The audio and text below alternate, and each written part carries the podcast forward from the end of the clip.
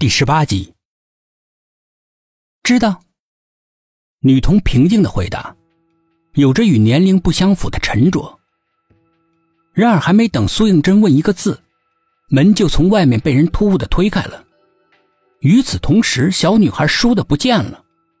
苏应真急忙伸手去抓，却什么都没有抓到。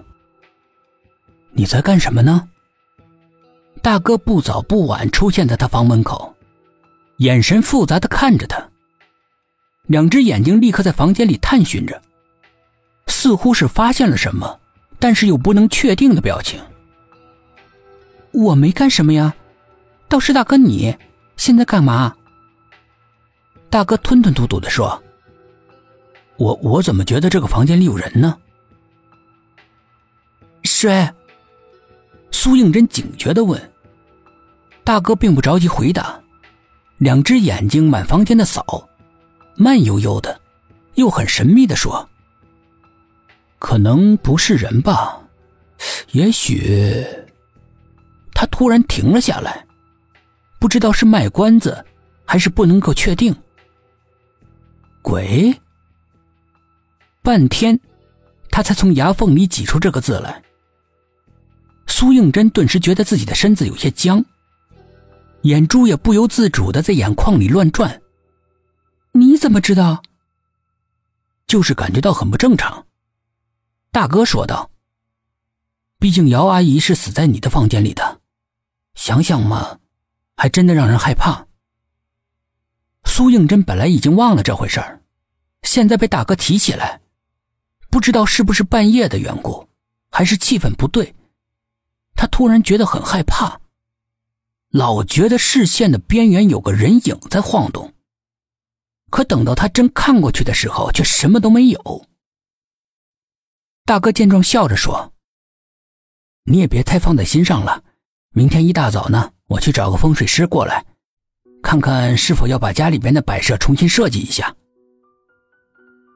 下半夜，苏应真睡得很不踏实，总觉得有什么声音非要传进他的大脑。他又做了很多奇怪的梦，可是早上醒来的时候却什么都不记得了。第二天，大哥准备好早餐叫他起床，苏应真发现自己一点力气都没有，连梳子都拿不住，头晕晕沉沉的，坐都坐不稳。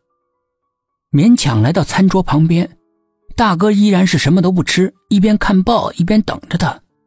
看到他脸色难看，很是担忧。他放下报纸，把手搭在他额前。苏应真立刻感觉到一股基因的寒冷的气，从大哥的手掌传了过来，令他不由自主的狠狠的哆嗦了一下。我发烧了吗？大哥的表情很古怪。没发烧啊。那我怎么感觉到你手好凉？大哥倏的一下收回了手。表情有些讪讪的，似乎还有些紧张。啊，不知道为什么，呃，好像我的体温一向是都很低的。不过你呢，脸色真的好差。大哥不无担心的说。苏应真觉得他的声音听起来很遥远，就像是来自于另外一个世界。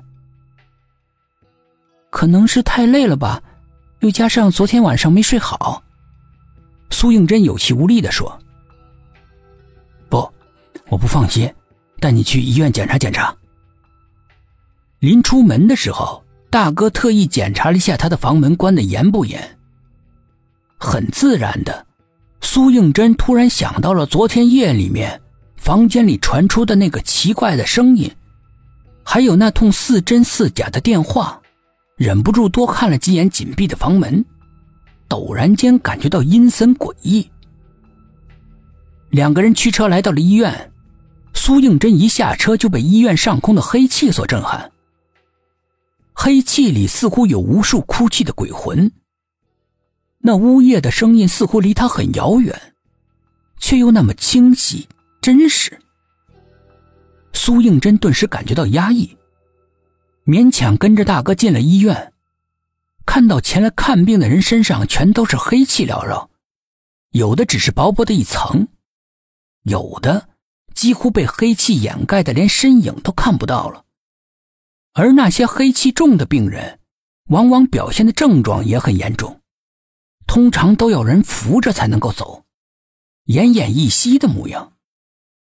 苏应真的心里面惊冷，